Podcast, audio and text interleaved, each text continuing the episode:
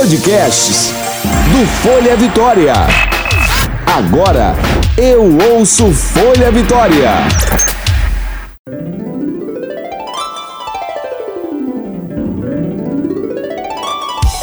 Você ouve agora de Ferraz.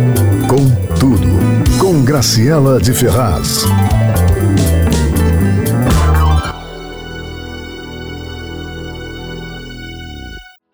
Olá, queriditos, seus lindos! Tia Graça já tá aqui, ó.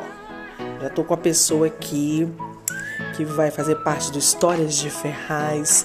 Nem vou me alongar muito nessa abertura, porque o nosso papo vai ser lindo, emocionante e longo, tá, meu filho? Olha, gente, por causa da pandemia, vimos que em meados de março aqui de 2020, tudo mudou no setor econômico com a suspensão das aglomerações e atividades comerciais. Profissionais autônomos, pequenas e grandes empresas foram gravemente prejudicados uma crise gerada que vai além da saúde, impactando todas as áreas da vida em sociedade, como por exemplo a área de eventos.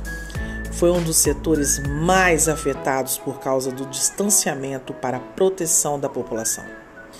Olha, gente, eu não consigo enumerar o tanto de cerimonial fechado, lugares que eu canto há mais de 20 anos.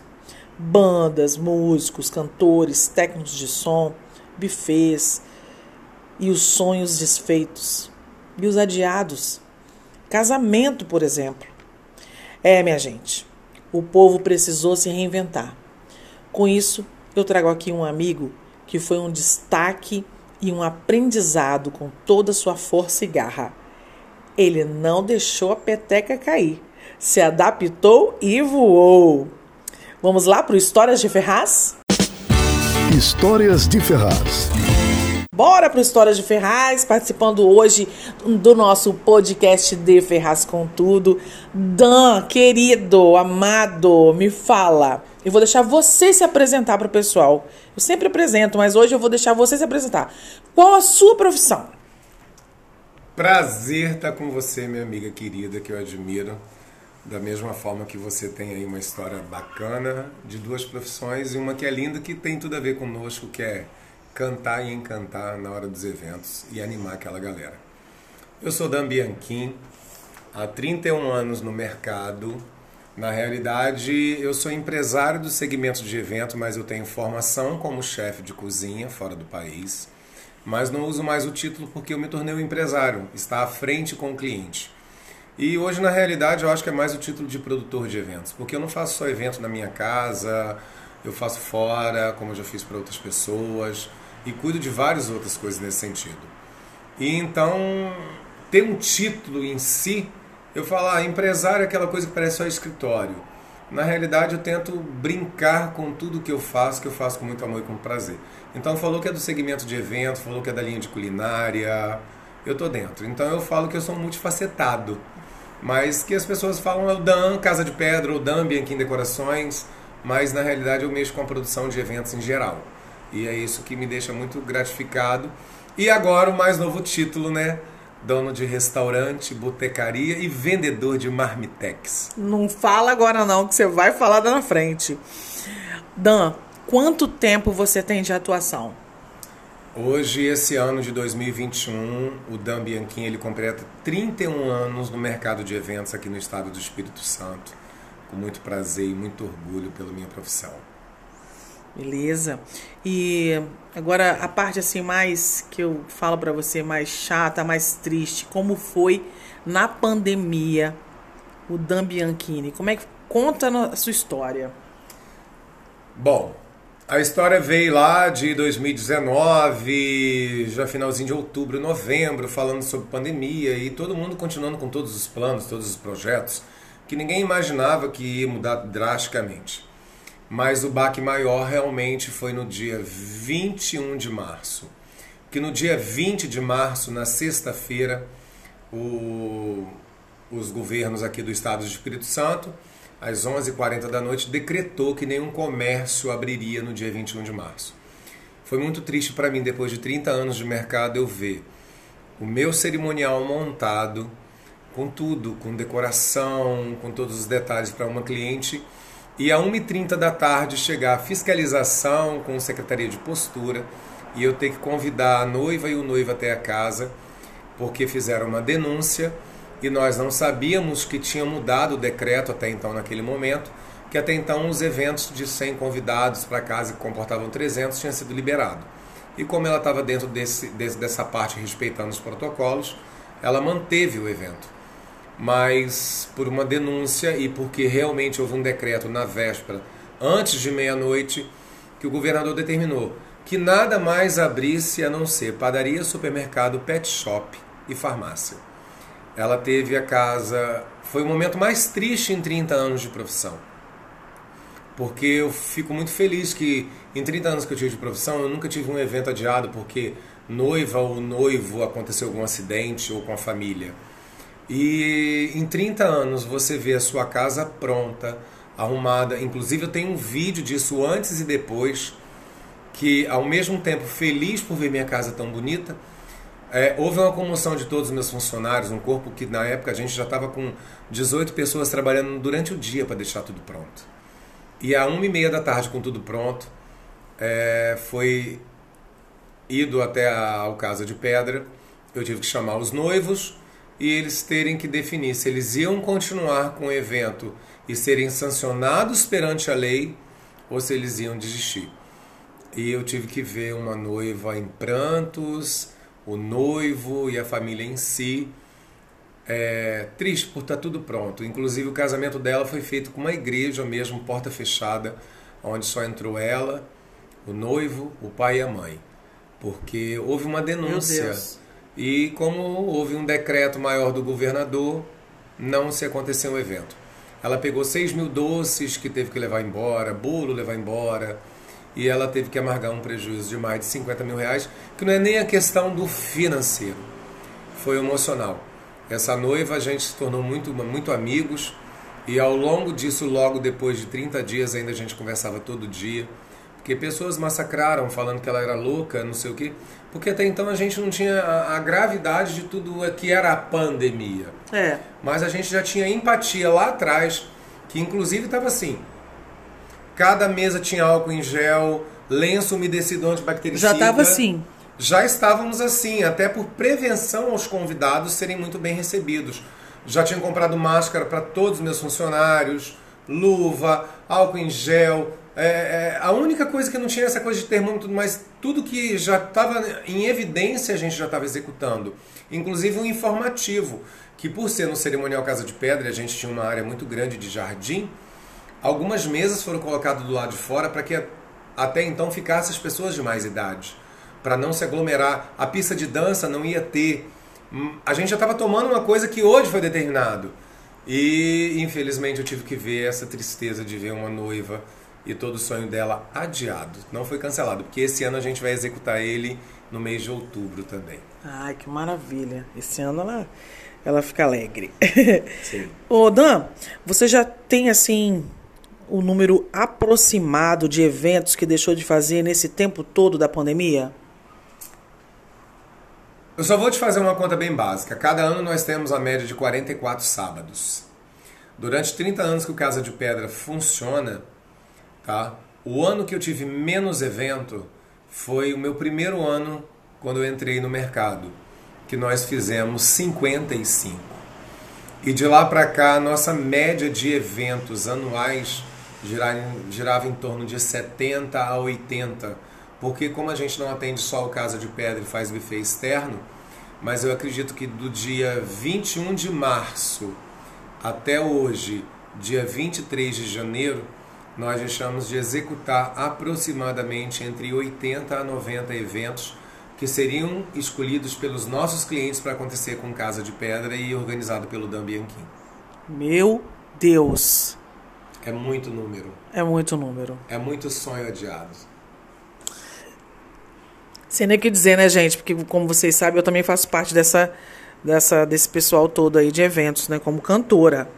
Agora, Dan, você teve que negociar serviços contratos, lidar com, com inadimplência, cancelamentos. Qual foi o seu maior desafio? Grazi, eu vou te falar que eu tive uma coisa muito boa tudo isso. É, a primeiro momento, essa noiva do dia 21 de março, eu que entrei interpelando a favor dela com a negociação de recolocar todo o evento dela de novo sem custas maiores, sem reajustes, tudo isso. A grande maioria dos meus clientes continuaram com Casa de Pedra, aceitaram mudar para a data que eles queriam, apesar que eu também fui extremamente maleável. Eu deixei eles à vontade. Eu não vim com historinha de reajuste, eu não vim com historinha. A gente teve uma empatia entre as duas partes. A parte de lá, o cliente, que eu sabia que ele também não sabia da pandemia, ele teve também esse olhar de benemérito comigo por saber que eu também não sabia da pandemia. Então a gente entrou num comum acordo que os reajustes que se fizerem necessários, eles vão, vão entender, tá?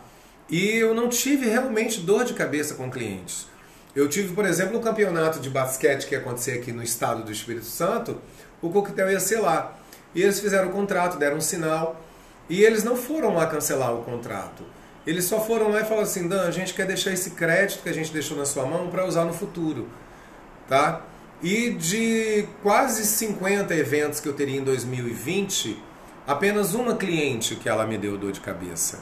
E não é nem dor de cabeça, porque ela contratou a casa de pedra como aluguel de espaço e decoração. Ao longo do trajeto ela mudou de data e depois ela fez o evento dela em outro local e ela quer o cancelamento com 100% de devolução. Aí para isso a gente está usando agora a lei que determina do governo a nosso favor, que caso haja cancelamento, tem uma retenção e a gente pode parcelar os pagamentos, mas eu sempre sou apto a, a melhor negociação. Mas ela optou para ir pelas vias mais difíceis, então somente uma cliente desses quase 50 que nos deu esse transtorno. O restante tudo foi muito tranquilo, muito calmo, com e até com uma novidade, porque o Casa de Pedra em 2019 eu tinha negociado o nosso espaço para a entrada de uma igreja em 2021. Olha isso, gente. E em 2019 Deus me deu essa orientação e eu fiz a negociação que ia entrar uma igreja a partir de 2021, dia 5 de janeiro como aconteceu. E os meus clientes que transferiram data para minha nova casa que está em construção e que vai ficar pronta no final de abril, início de maio, eles só falaram assim: Dan, estamos com você, não importa onde, desde que você execute nosso trabalho. Para você ver o grau de empatia e de confiabilidade que meus clientes têm com Casa de Pedra nesses 30 anos. Então eu não tive nada a reclamar sobre meus clientes, não. Eu, eu, fui, eu fui um abençoado mutuamente por Deus com os meus clientes. Dan, você mudou seu modo de agir para que é, pudesse sobreviver economicamente, né? Sim. Já que faz parte desse grupo aí de empresários do ramo de eventos. Quais são as novidades que você criou? Depois do Fique em Casa, que todos nós acatamos a princípio, no dia 21 de abril, quando fez 30 dias que eu estava dentro do meu apartamento, sem sair nem sequer para ir ao mercado e nem para descer até a praia, eu tomei uma decisão que eu não podia ficar primeiro me me alimentando de tanta notícia ruim. Segundo, eu tinha sete funcionários para que eles dependiam da minha empresa. E terceiro, a própria saúde financeira da minha empresa, porque as contas não deixaram de chegar. Não deixou água, não deixou luz, boleto, condomínio, nada disso parou de chegar. Nada foi suspenso. Então as contas não foram adiadas. O fique em casa foi determinado, mas as contas não ficavam lá de onde elas tinham que sair, elas vinham Aí no dia 21 de abril, que foi um feriado, e a gente dentro de casa, e passei 30 dias vendo lives, brincando, bebendo, tentando mudar de qualquer forma e manter o otimismo em tudo aquilo que estava acontecendo. No dia 21 foi o meu basta. Eu falei: não, eu trabalho, não tenho medo de trabalhar, eu tenho um espaço maravilhoso e eu tenho a responsabilidade de sete famílias que dependem da minha empresa. Então, munido disso, eu liguei para meus funcionários E no dia 22 nós fomos para trabalhar e definimos que no dia 1 de maio, que era um feriado também, a gente se reinventou. A princípio vendendo marmita, tá? Que é a tradicional quentinha, para ir atendendo a delivery, que aí eu tive que tentar correr atrás de motoboy, é, bicicleta, inclusive foi a minha que no início eu levei para lá. E os Não, meus... gente, era um cara num evento, em eventos só glamurosos, de só. repente vender marmita. Exato. E uma coisa muito engraçada é que naquele dia 22 pro dia 23 eu coloquei um vídeo nas redes sociais.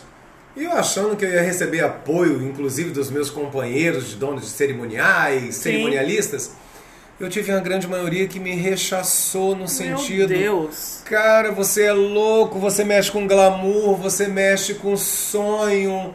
Eu virei para todos eles e falei: olha, se uma cliente que está comigo nesse ano de 2020 achar que eu sou desmerecedor de cuidar do evento dela, porque eu estou vendendo marmita, então eu acho que é ela que não me merece como profissional. Ah, total. Eu Super apoio. Estou me reinventando sem vergonha, sem qualquer tipo de pudor. É até bom isso ter acontecido, que eu tirei toda uma carapaça que as pessoas julgam pra gente, que ah, o cara só faz glamouroso, faz não sei o quê. Não, eu faço arroz, feijão, polenta, macarronada, ovinho frito. Torresmo torresmo. E aí aquilo que eu brinco com todo mundo. Tá com fome de quê? É porque eu já fui lá comprar torresmo dele, gente. Além de amiga cliente também. Então já fui almoçar. Aí depois da marmita você abriu o restaurante self-service, né? Porque eu fui lá até almoçar agora. Exato. Aí durante a pandemia a gente começou. O primeiro fim de semana a gente só ia funcionar sexta, sábado domingo. Dia primeiro, quando eu inaugurei, foi uma aceitação super bacana, muitas marmitas saíram. Aí no sábado também a mesma coisa, domingo todo mundo falou assim: não, você tem que, sua comida é maravilhosa, você tem que continuar durante a semana. E aí nasceu-se, que hoje leva o nome Botecaria Dindandan, até para desvincular do, do, do, nome cerimonial Casa de Pedra, porque algumas pessoas ficavam assim: ah, fechou Casa de Pedra? Ah, não, não fechou Casa de Pedra. O Casa de Pedra agora só tem mais um braço de comércio que a administração é minha, que é o restaurante Botecaria de Indandã, que inclusive a gente vai reinaugurar a matriz que vai ficar no Jockey, que vai ser na rua Rio de Janeiro, mas eu tenho já a filial da Botecaria de Indandã, que é em Santa Mônica, em frente à saída da terceira etapa, que eu inaugurei desde novembro.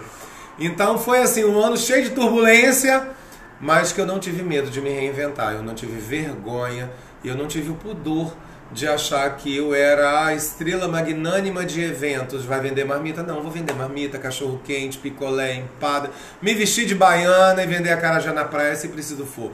Porque eu tenho, além de que me sustentar, eu tenho que ter a empatia de lembrar que eu tenho de 7 a 8 funcionários que dependem da minha administração como empresário e como empreendedor.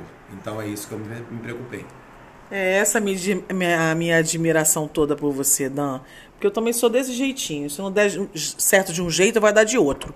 Mas o que a gente não pode é ficar parado, né? Parado não. Você criou novas oportunidades de mercado. Sim. Conquistou novos clientes. Muitos. O que te motivou a não parar?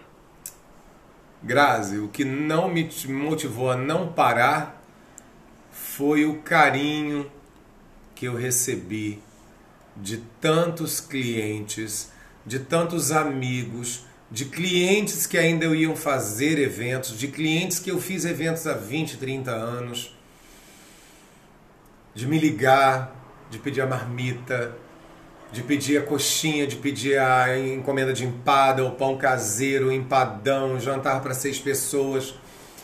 Eu vi que estavam pedindo e comprando comigo porque sabia que estava me ajudando. Eu tive, eu tive essa sensação. Eu tive pessoas que eu me tornei grande amigo nessa pandemia e que ao longo disso falou, cara, além de do grande profissional que a gente enxergou, a gente conseguiu enxergar em você um ser humano que não teve medo de se reinventar.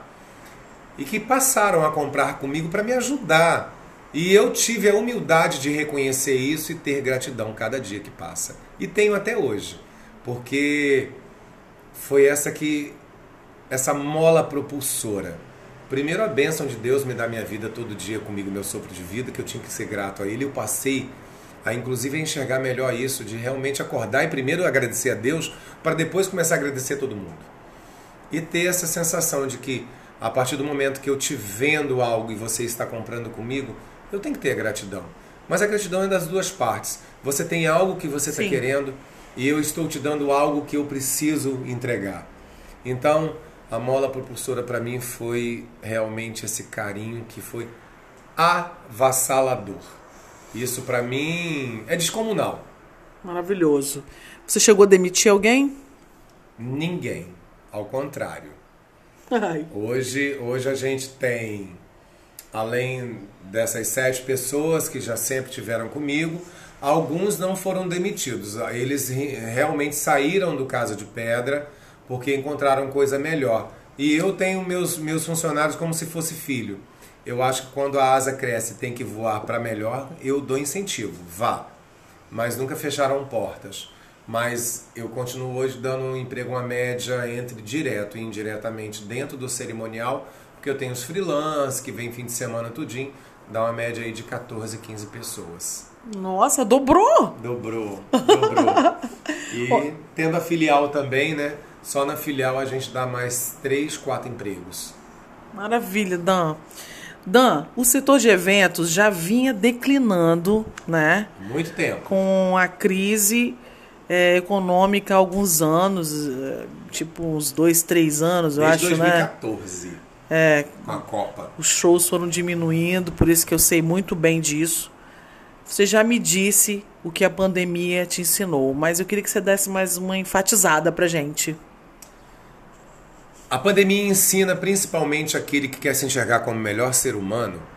Primeiro que ele tem que passar a olhar, porque eu até conversei isso um tempo atrás dentro do restaurante com uma pessoa, quando eu falei assim, poxa aí, tá tudo bem, tudo não sei o que, ele, ah, então, mas eu tenho um vizinho que tá melhor. Aí eu virei para ele e falei assim, não faça Como? isso. É, falou.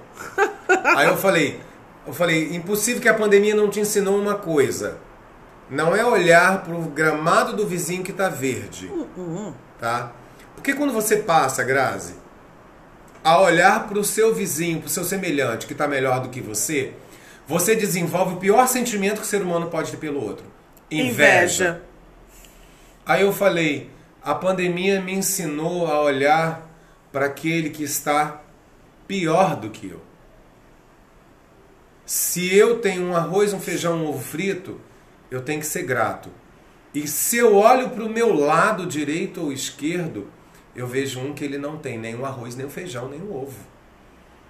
Então, ao invés de olhar para aquele que tem um gramado verde, eu aprendi a olhar para aquele que tem um gramado seco, que precisa de um copinho de água.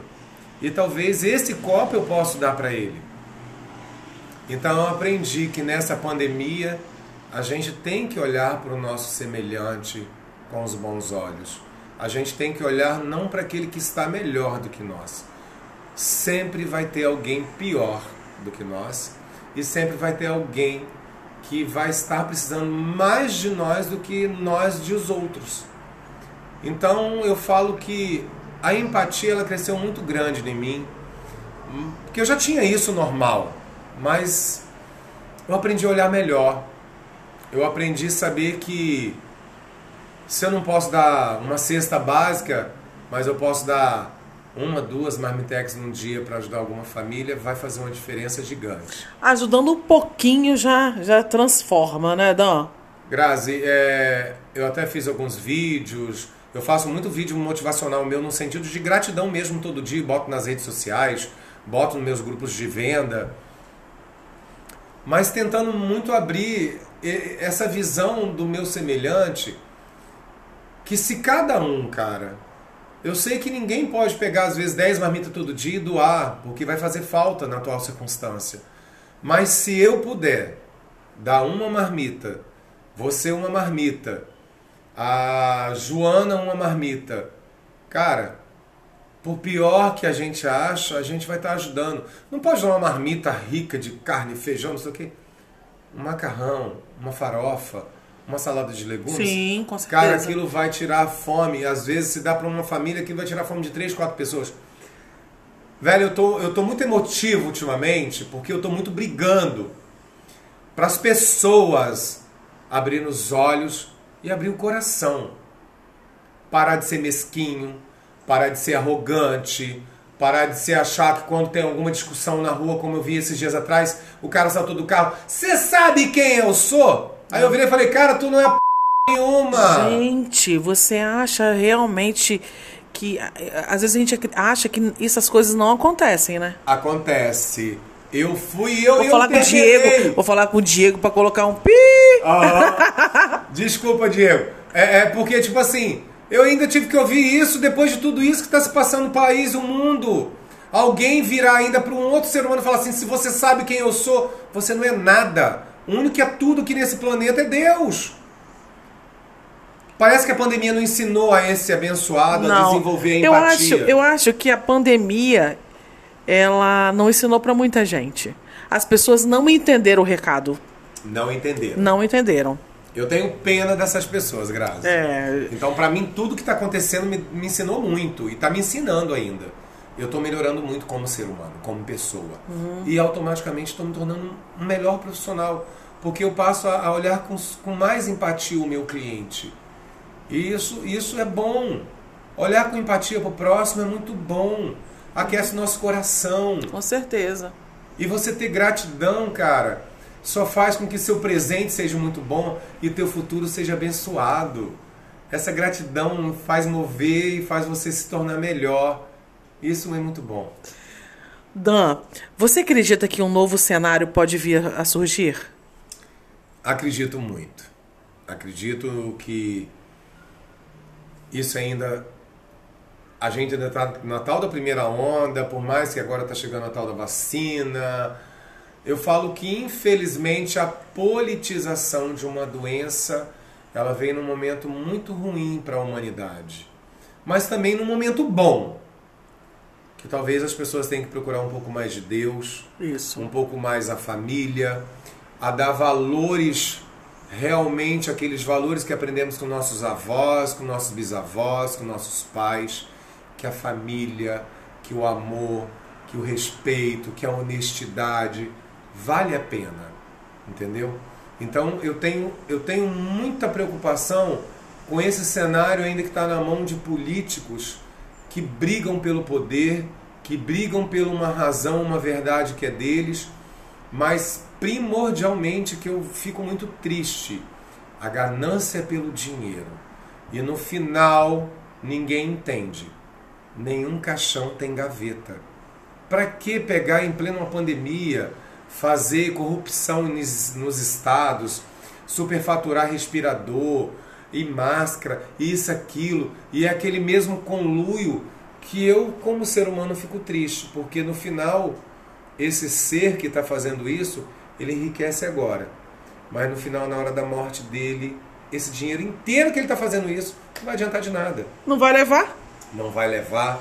E sem contar que no final ele vai pagar muito, muito mais caro do dinheiro que ele tirou de uma situação ruim. Com Eu certeza. brinco, eu brinco que é mais ou menos o seguinte: eu me reinventei vendendo marmita, tá?